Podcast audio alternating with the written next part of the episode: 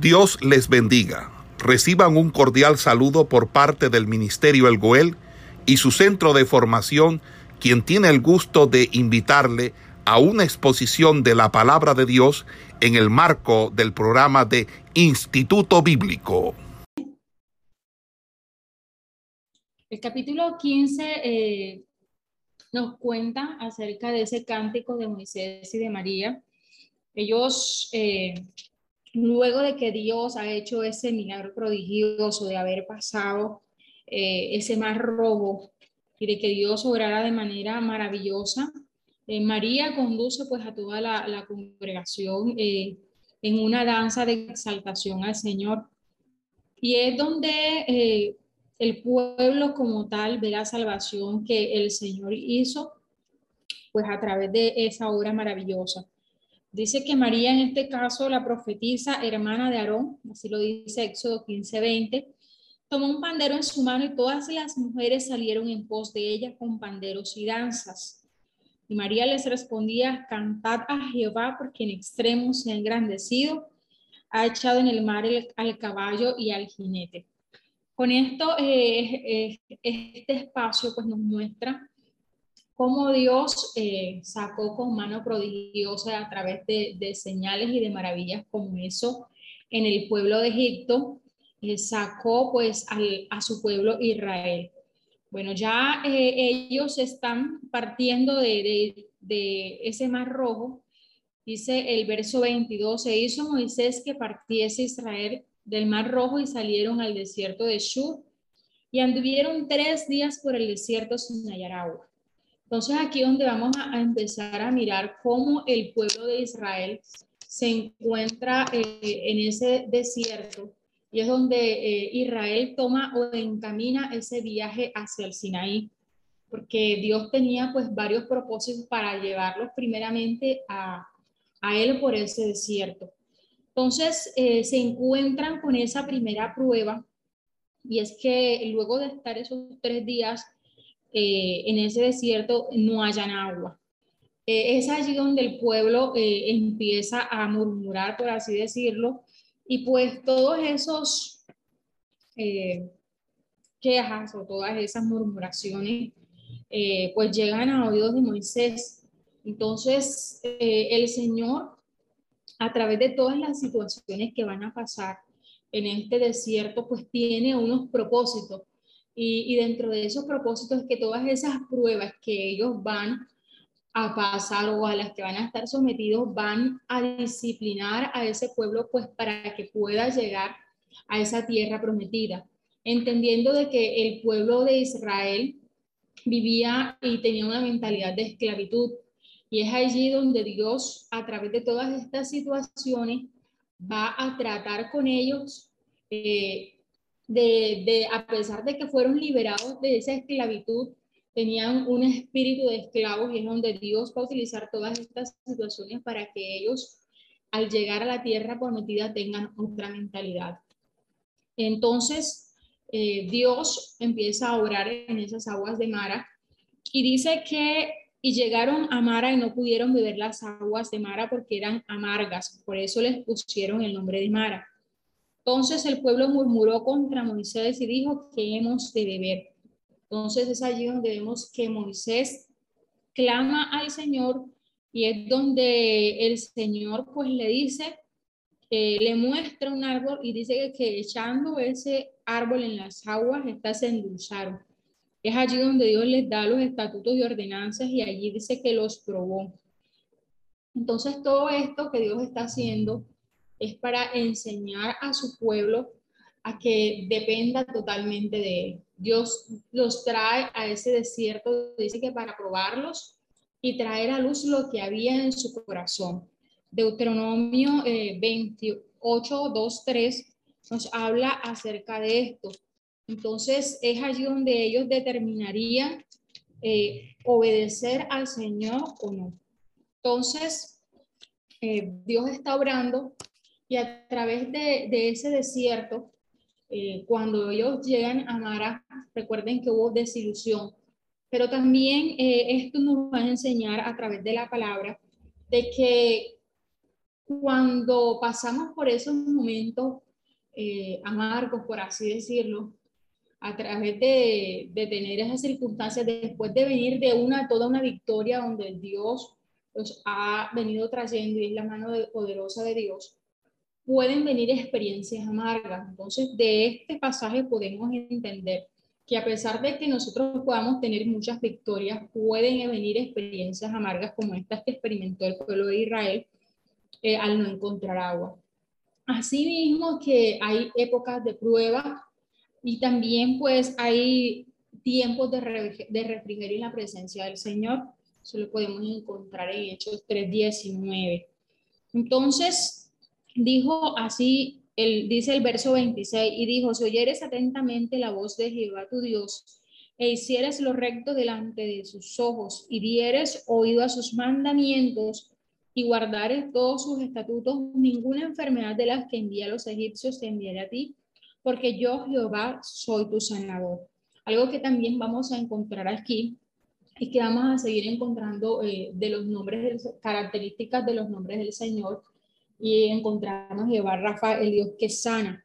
Luego de, de, pasar esta experiencia amarga, el verso 27 dice que llegaron a Elín, donde había 12 fuentes de agua y 70 palmeras y acamparon allí junto a las aguas. Entonces, a pesar de que vengan situaciones o pruebas, por así decirlo, vamos a encontrar esos tiempos de refrigerio en la presencia del Señor. Ahora, toda prueba siempre va a ofrecer una solución muy accesible. De allí que Dios permite que ellos puedan eh, tomar esta agua, eh, ofreciendo Él pues una solución y es utilizar un árbol. Ahora, el árbol en sí, así como cuando Jesús cogió lodos y, hizo eh, barro y lo colocó sobre los ojos del ciego y este fue sanado, Sabemos que no fue el barro eh, el que hizo el ese milagro, sino que fue el poder del Señor Jesucristo. De, la, de esta misma manera, podemos entender de que en realidad quien hizo todo el proceso fue el Señor mismo.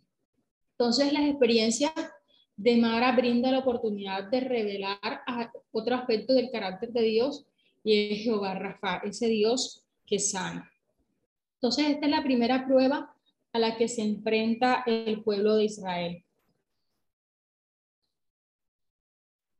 En el capítulo 16 vamos a encontrar esa segunda prueba y es que luego de que parten de Lin, dice que toda la congregación de los hijos de Israel vino al desierto de Sin, que está entre Lin y Sinaí, a los 15 días del segundo mes después que salieron de la tierra de Egipto.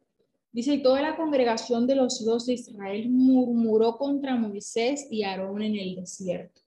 Entonces, eh, empezaron a hablar, ojalá hubiéramos muerto por mano de Jehová en la tierra de Egipto cuando nos sentábamos a las ollas de carne, cuando comíamos pan hasta saciarnos, pues no nos habéis sacado de este desierto para matar de hambre a toda esta multitud.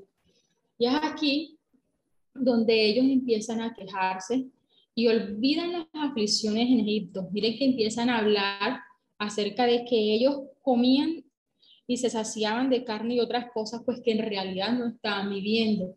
Pero es aquí donde nuevamente Dios empieza a orar de una manera sobrenatural.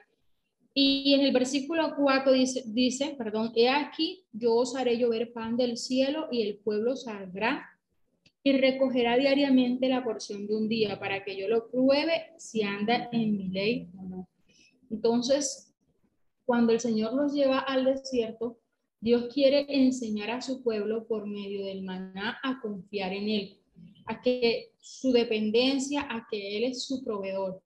Ahora, eh, también eso enseñó al pueblo de Israel de que ellos, además, eh, de confiar en el Señor, tenían que de alguna manera también realizar una acción. Y era que ellos tenían que levantarse pues bien temprano a recoger este maná. De ahí que el Señor también quiso enseñar a su pueblo a no, ser perezoso. Pero también les enseñó a no, a, no ser avaros. ¿Por qué? Porque tenían que pues recoger, digamos que la, la cantidad específica de lo que iban a utilizar. Si recogían de más, pues, eh, ¿qué pasaba con el maná? Que el maná eh, dice que se llenaba de gusanos.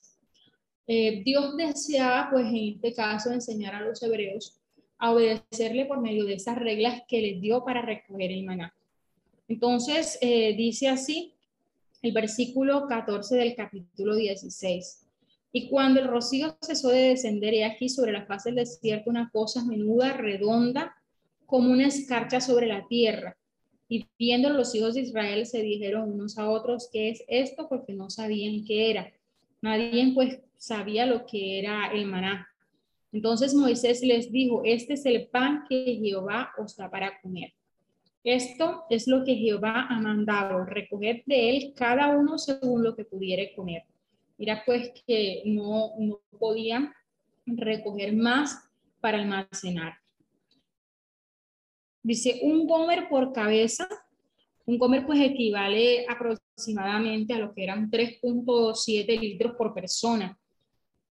Y dice, eh, un gomer por cabeza conforme al número de vuestras personas tomaréis cada uno para los que están en su tienda. Y los hijos de Israel lo hicieron así y recogieron unos más, otros menos. Y lo medían por gomer y no sobró al que había recogido mucho ni faltó al que había recogido poco. Cada uno recogió conforme a lo que había de comer. Y les dijo Moisés, ninguno deje de ello para mañana. Mas ellos no obedecieron a Moisés, sino que algunos dejaron de ello para otro día. Y crió gusanos y hirió y se enojó contra ellos Moisés.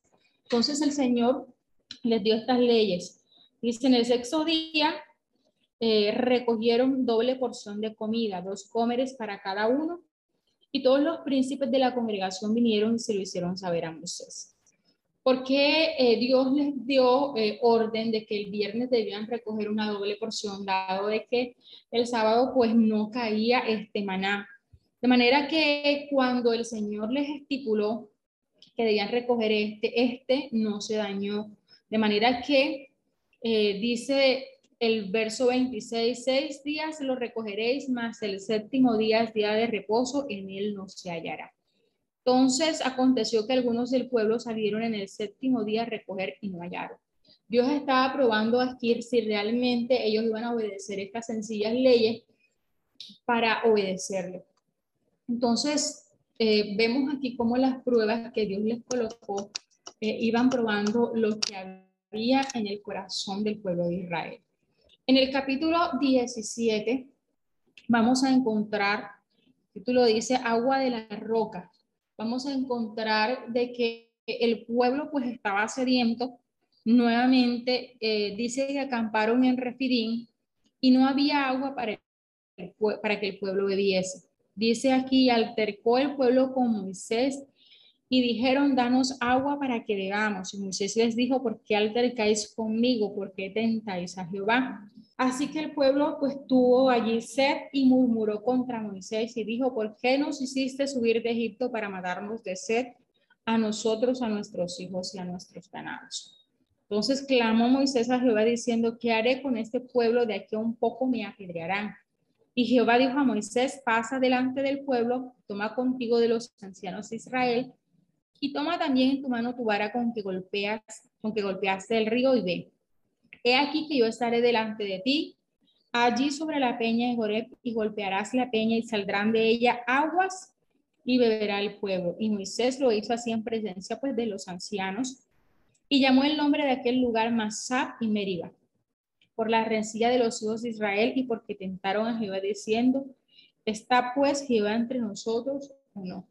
Entonces, esta peña de Oreb también se le denomina eh, a este espacio, representa pues también todas esas dificultades, además de representar las dificultades que ellos vivieron, eh, también representa esa roca que es Cristo. Primera de Corintios pues 10.4 nos habla acerca de ello. Y esa peña de Oreb es una figura profética de lo que es Cristo de cómo fue herido en el Calvario. Y las aguas, por así decirlo, pues representan al Espíritu Santo eh, que fue dado después que Jesús fuera glorificado en las alturas. Entonces, Primera de Corintios 10.4, voy a leerles esta cita. Dice, si todos bebieron la misma bebida espiritual porque bebían de la roca espiritual que los seguía y la roca era Cristo. Entonces aquí eh, esta roca que fue golpeada, pues es esa figura profética de lo que es Cristo y de cómo Cristo sería herido en ese calvario. Pasando eh, dentro de estas dificultades que vivieron en el desierto, vamos a encontrar eh, que el pueblo de Amalek se levanta contra el pueblo de Israel. Y aquí eh, pasa algo, porque todos los pueblos pues que estaban alrededor de Israel tenían pues lo que, lo que se escuchaba, porque recuerden que una de las cosas que el Señor hizo eh, al magnificarse con todas las señales que hizo sobre Egipto, no fue solamente dándose a conocer al pueblo de Egipto, sino también dándose a conocer a todas esas naciones vecinas. Dice el verso 8, entonces vino Amalek y peleó contra Israel en Refidim.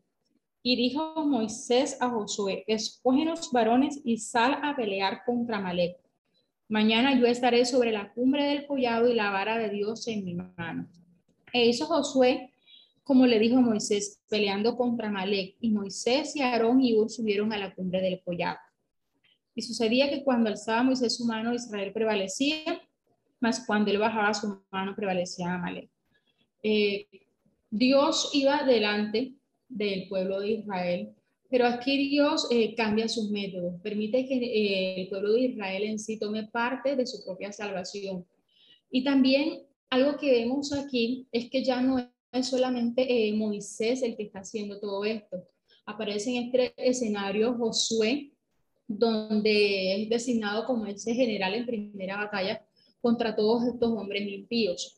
Ahora, Dios no quiere pues que una sola persona esté haciendo esta obra. Dios involucra a todas aquellas personas para diferentes ministerios y pues prepara a esos hombres específicos para su propósito. Pues esto es una enseñanza pues que podemos extraer de todo esto.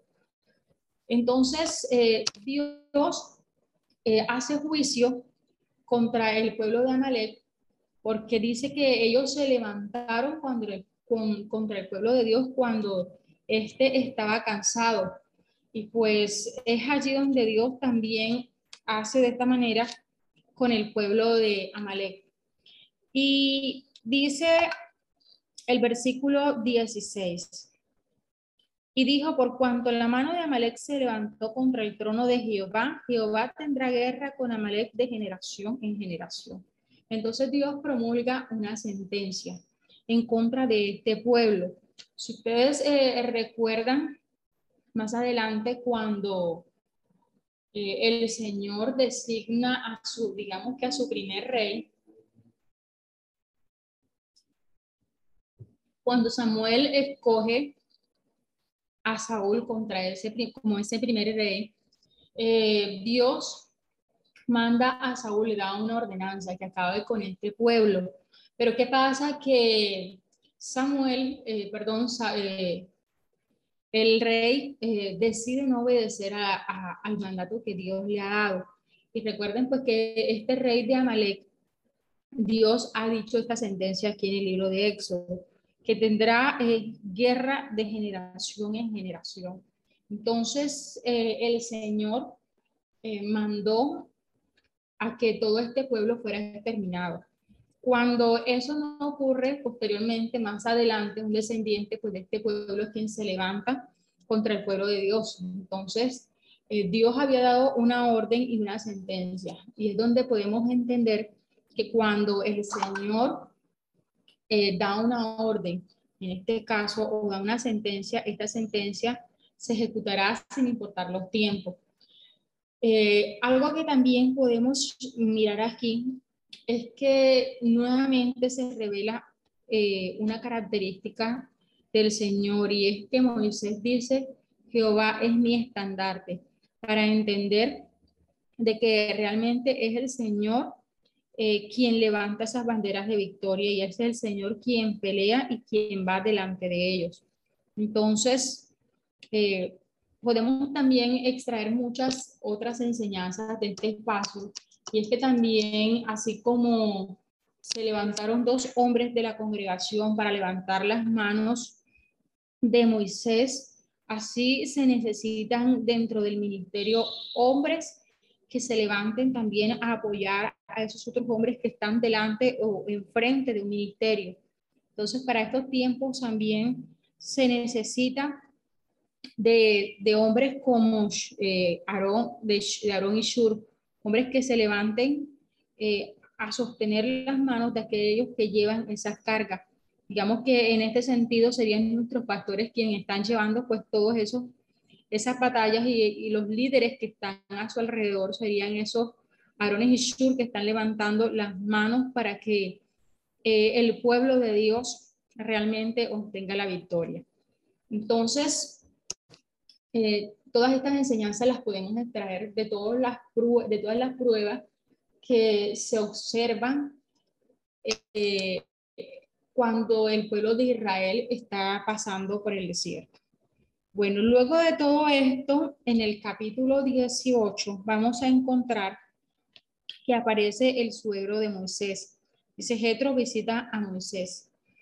Todas las actividades de lo que era organizar al pueblo, de juzgar tanto en cosas pequeñas como en cosas grandes que ocurrían pues entre ellos mismos, todas estas cosas pues estaban sobre los hombros de Moisés.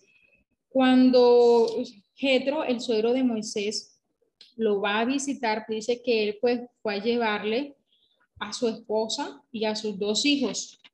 Entonces, eh, dice que el suegro de Moisés, voy a leer el versículo 5, dijo, y Jetro, el suegro de Moisés, con los hijos y la mujer de este, vino a Moisés en el desierto donde estaba acampando junto al monte de Dios.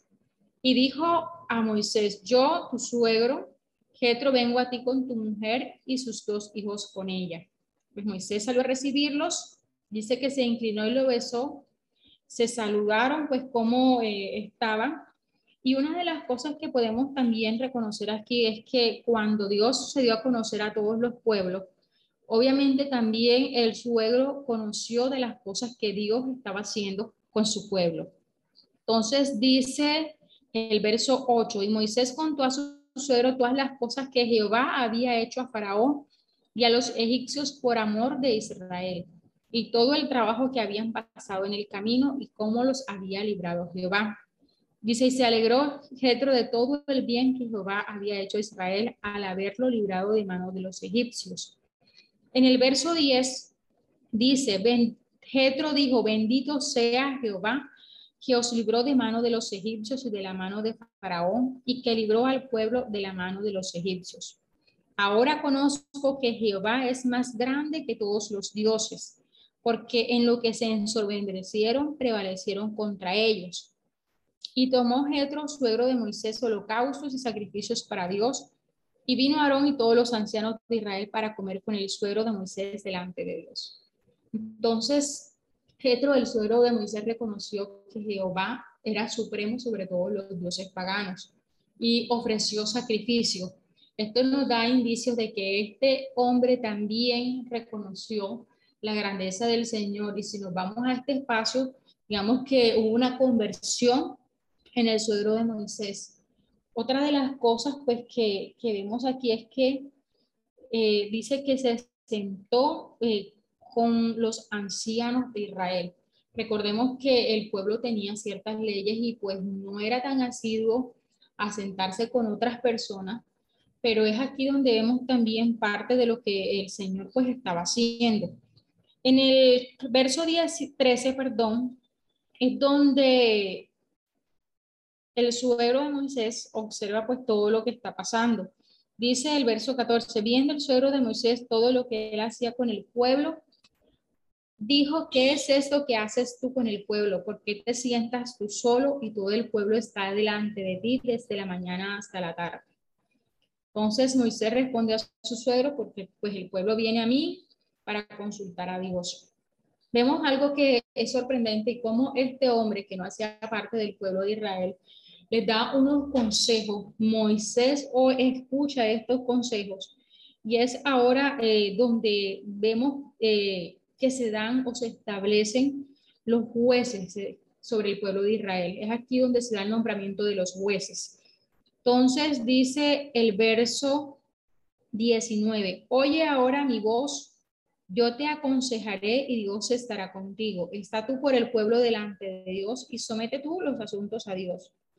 Y enseña a ellos las ordenanzas y las leyes y muéstrales el camino por donde deben andar y lo que han de hacer. Además, escoge tú de entre todo el pueblo varones de virtud, temerosos de Dios, varones de verdad que aborrezcan la avaricia y ponlo sobre el pueblo por jefes de millares, de centenas, de cincuenta y de diez.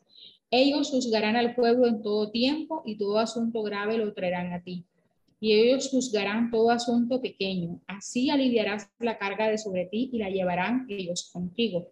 Si esto hicieres, si Dios te lo mandare, tú podrás sostenerte y también todo este pueblo irá en paz a su lugar.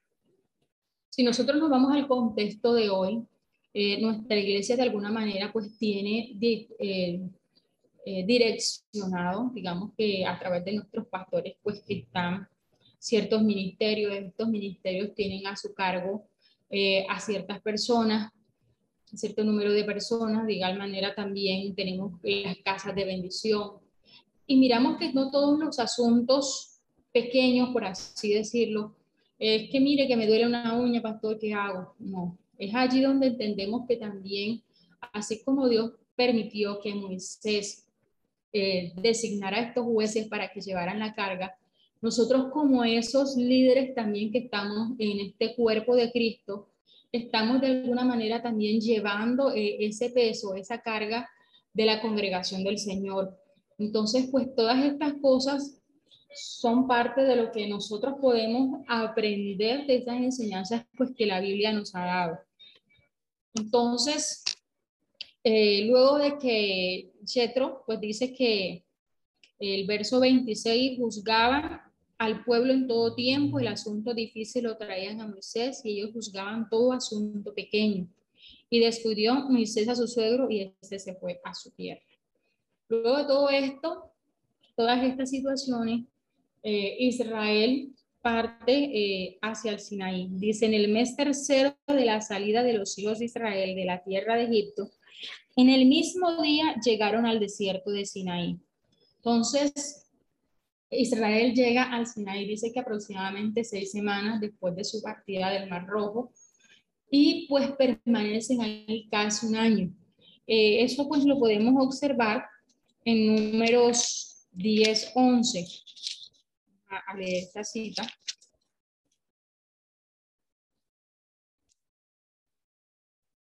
Dice, los israelitas salen del Sinaí. Estoy en números 10, eh, 11. En el año segundo, en el mes segundo, a los 20 días del mes, la nube se alzó del tabernáculo del testimonio y partieron los hijos de Israel del desierto de Sinaí. Según el orden de marcha, se detuvo la nube en el desierto de Parán. Entonces aquí podemos eh, mirar, pues digamos, el espacio de tiempo que permaneció el pueblo de Israel allí en el monte Sinaí. Eh, este monte, monte Sinaí, pues era considerado como, digamos, una masa bien compuesta e imponente. Y pues era como ese sitio eh, apropiado para que Dios promulgara su ley. Al pie del Sinaí, Israel recibe la ley y hace pacto con Jehová.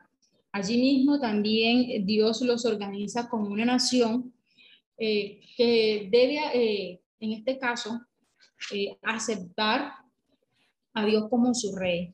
Entonces, el capítulo 19 nos narra pues todas estas cosas y vamos a encontrar varias situaciones que se dan aquí.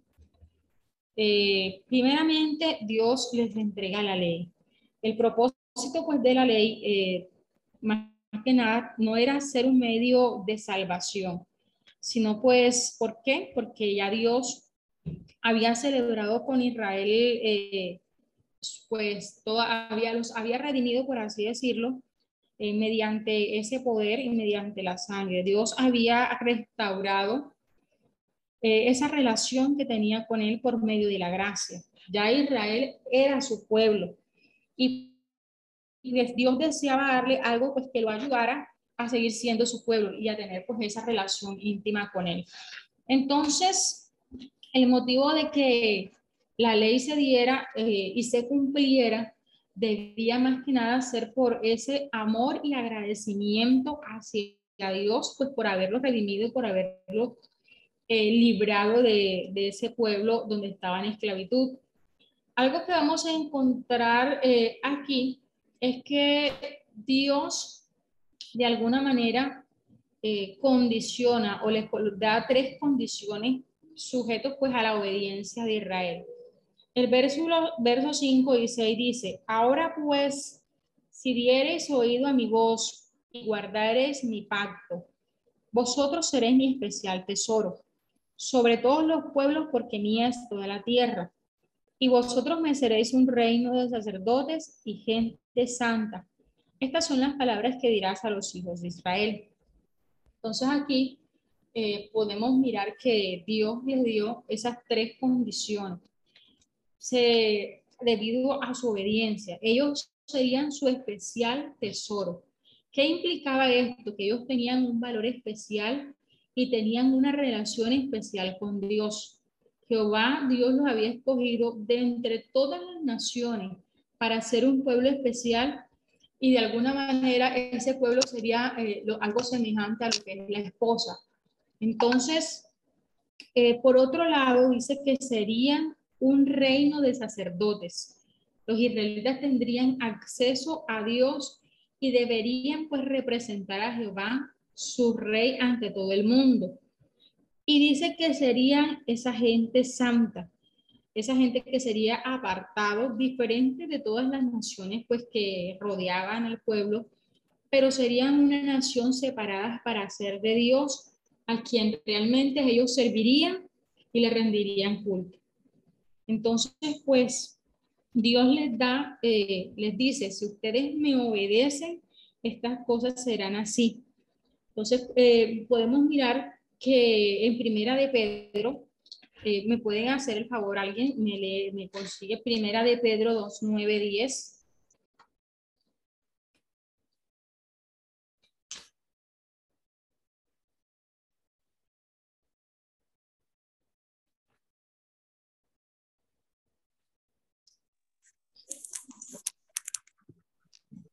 Primera de Pedro, sí. Sí, primera de Pedro.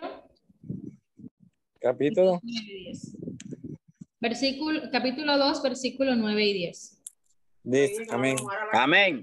Dice, el pueblo de Dios, mas vosotros sois linaje escogido, el sacerdocio de nación santa, pueblo adquirido por Dios, para que anunciéis las virtudes de aquel que os llamó de las tinieblas a su luz admirable. Vosotros que en otro tiempo no eres pueblo, pero que ahora sois pueblo de Dios, en otro tiempo no habéis alcanzado misericordia, pero ahora habéis alcanzado misericordia. Listo, muchas gracias, Franklin. Entonces, miren eh, cómo nuevamente Dios reafirma eh, ese pacto con su pueblo, ¿verdad? Entendiendo de que no solamente ya eh, pues son judíos, son israelitas los que han eh, los que pertenecen a ese pueblo, sino que por fe en las promesas que Dios le dio a Abraham, que serían benditas en ti todas las naciones, nosotros hacemos parte de ese pueblo, de ese real sacerdocio, de esta gente santa, pues diferente. Pero también eh, ya hoy eh, tenemos la gracia que Dios nos ha dado. Y obviamente la ley no simplemente se dio así como en ese tiempo, sabemos pues que la ley más que nada se dio pues para que nosotros fuéramos conscientes de que hay infracciones a la ley, en este caso de que hay pecado, pero eso no nos excluye de que nosotros obedezcamos pues lo que el Señor nos ha dado en su palabra. Entonces es allí donde eh, por gracia también nos decimos ese pueblo especial, como ese eh, reino de sacerdotes, pues que ha escogido para sí. Eh, hasta el momentico, ¿hay alguna pregunta, algo que quieran aportar? De pronto voy muy rápido. hablo más lento, escucho un momentico.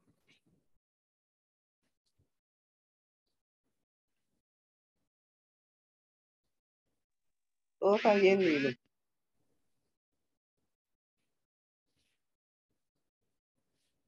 Bueno, siguiendo con eh, el capítulo, pues, de, capítulo 19, vamos a encontrar también que uno de los propósitos por los cuales Dios, las Dios da las leyes a su pueblo es que estas, estos sirvan como una norma moral. Ahorita pues que estaban compartiendo en la clase, viendo, viendo las leyes de la hermenéutica, pues la primera de, la, de las reglas de la hermenéutica pues nos establece que la Biblia es eh, la principal herramienta, ¿verdad? el código moral y ético.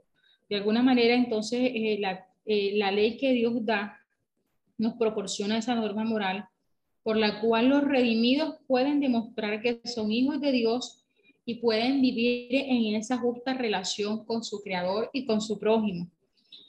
También la ley nos permite demostrar que Dios es santo.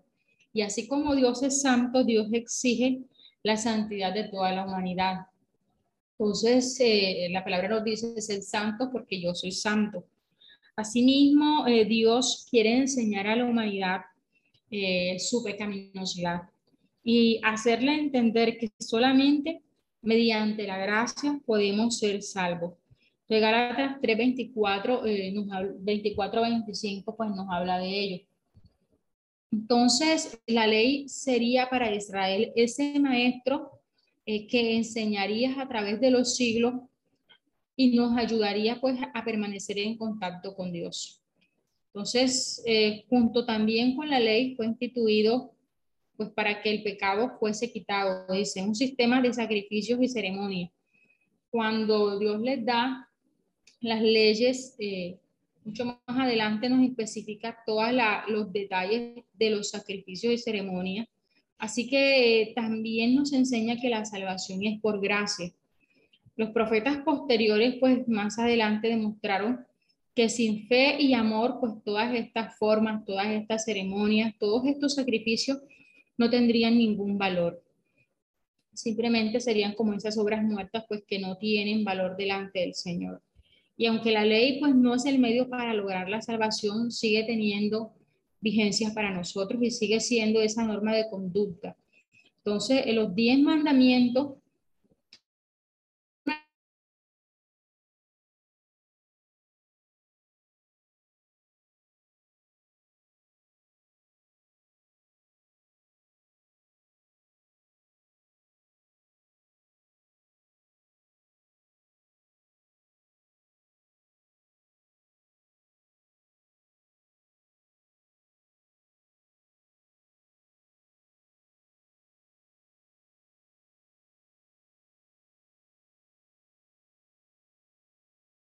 Eh, retomando pues lo que estamos hablando de, qué, cuáles eran los propósitos de la ley. Pues les hablaba de que proporcionar esa norma moral a la, a la, cual los redimidos pues puedan demostrar que son hijos de Dios, demostrar que Dios es santo y que le exige la santidad de toda la humanidad. Eh, enseñar a la humanidad pues eh, su condición de pecado. Y pues eh, con todo esto, el Señor pues quiere eh, que su pueblo, eh, así como Él es santo, pues muestre esa santidad. Entender de que la ley no es el medio para la salvación. Recordemos que la salvación es por gracia. Y es allí donde nosotros debemos entender que aunque la salvación es por gracia, Dios nos ha dado unas normas, unos estatutos, unas leyes que siguen siendo vigentes para nosotros. Entonces Dios se presenta en forma de nube, eh, pronuncia ese decálogo en voz tronante. podemos mirar de eso en el capítulo 19, del 9 al 25, vamos a encontrar eh, pues todo, cómo Dios eh, da pues todas estas palabras.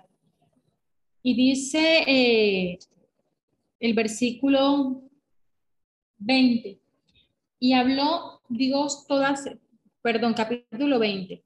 Y habló Dios todas esas palabras diciendo, yo soy Jehová tu Dios que te saqué de la tierra de Egipto, de casa de servidumbre.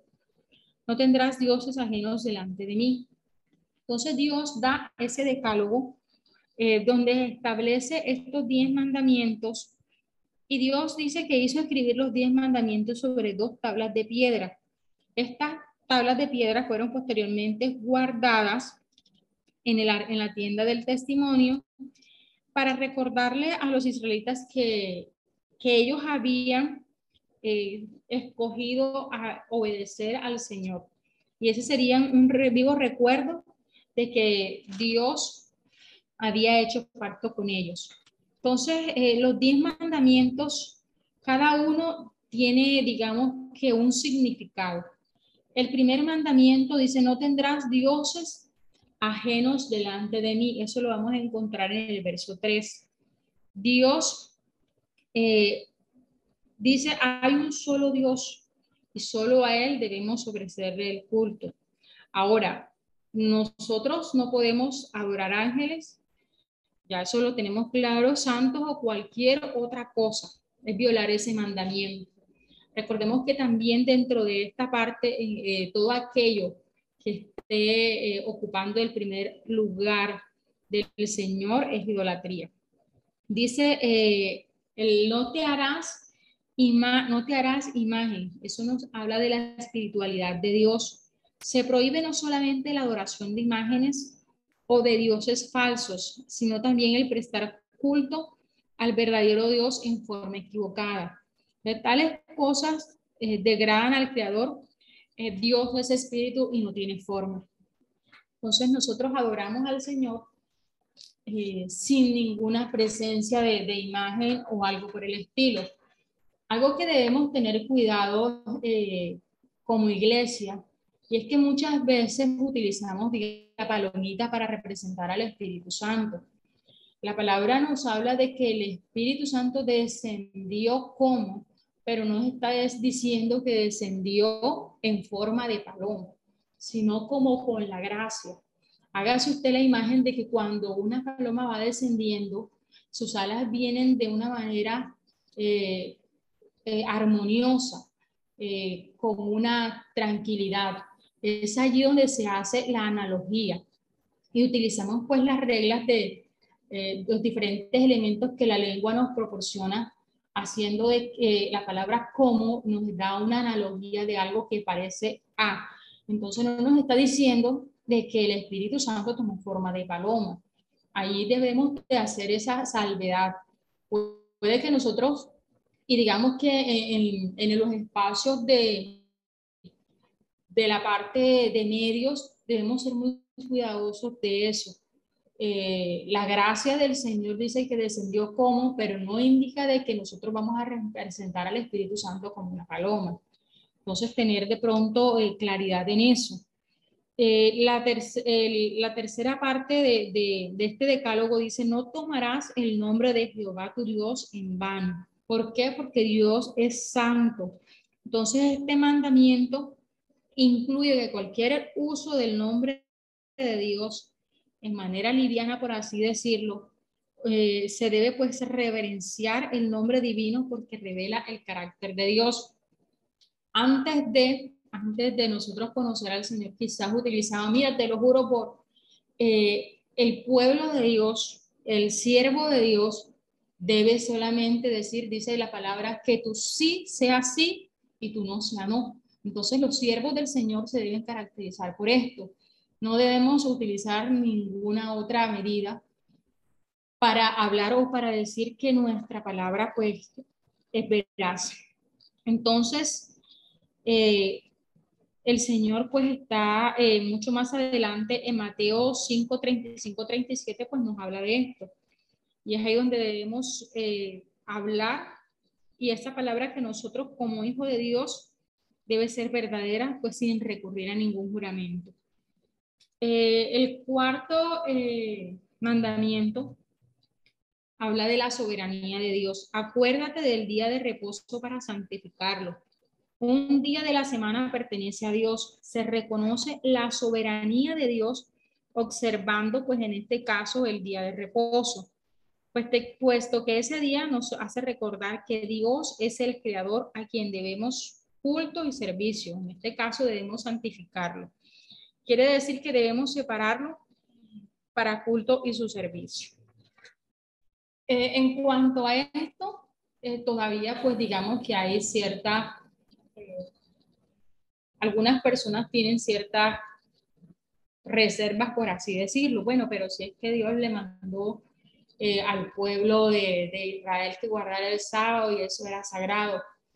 el Señor, cuando Jesucristo, cuando estuvo aquí en la tierra, muchas veces fue juzgado. ¿Por qué? Porque sanó en día sábado, porque hizo muchas cosas pues que no eran lícitos pues según, según la ley. Pero en este caso es el Señor Jesús les dice que Él es Señor tanto del día sábado como de los demás. Ahora el, sábado más que nada no fue hecho para por causa de Dios, sino más bien por causa del hombre, para que el hombre tuviera un reposo y pudiera descansar en la presencia del Señor. Entonces, es allí donde nosotros, obviamente, si debemos apartar un espacio, pues en nuestro caso estamos utilizando generalmente los domingos para eh, santificar, para honrar y para congregarnos como iglesia eh, para el Señor. El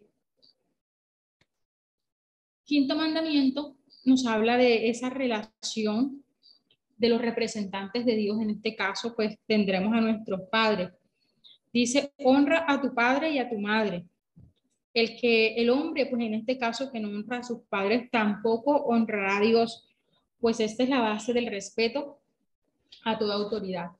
Entonces, eh, el Señor también eh, tiene en cuenta esas autoridades que puso sobre nuestras vidas y, son pues a nuestros padres.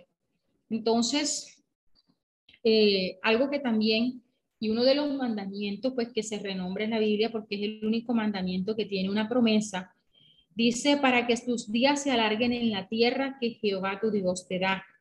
Más adelante, pues en el Nuevo Testamento también nos recuerda, dice para que todo te vaya bien. Entonces, el Señor en esto nos está recordando, pues primeramente el respeto a nuestras autoridades, y cuando nosotros obedecemos al Señor, hay una bendición que atañe también a este versículo. Entonces, el sexto mandamiento dice, no matarás. Eh, aquí el Señor está reconociendo la vida humana que es sagrada. ¿Por qué es sagrada? Porque el hombre fue hecho a imagen de Dios, fue hecho el hombre. Y cuando un ser humano asesina a otro directamente, está atacando a esa imagen de Dios que está en él. Entonces este mandamiento eh, prohíbe el homicidio, pero no la pena capital. ¿Cómo así? Puesto que esta misma ley eh, estipulaba en ciertos casos la pena de muerte. Más adelante el Señor le da ciertas leyes de el tal, el que haga esto, pues el tal morirá.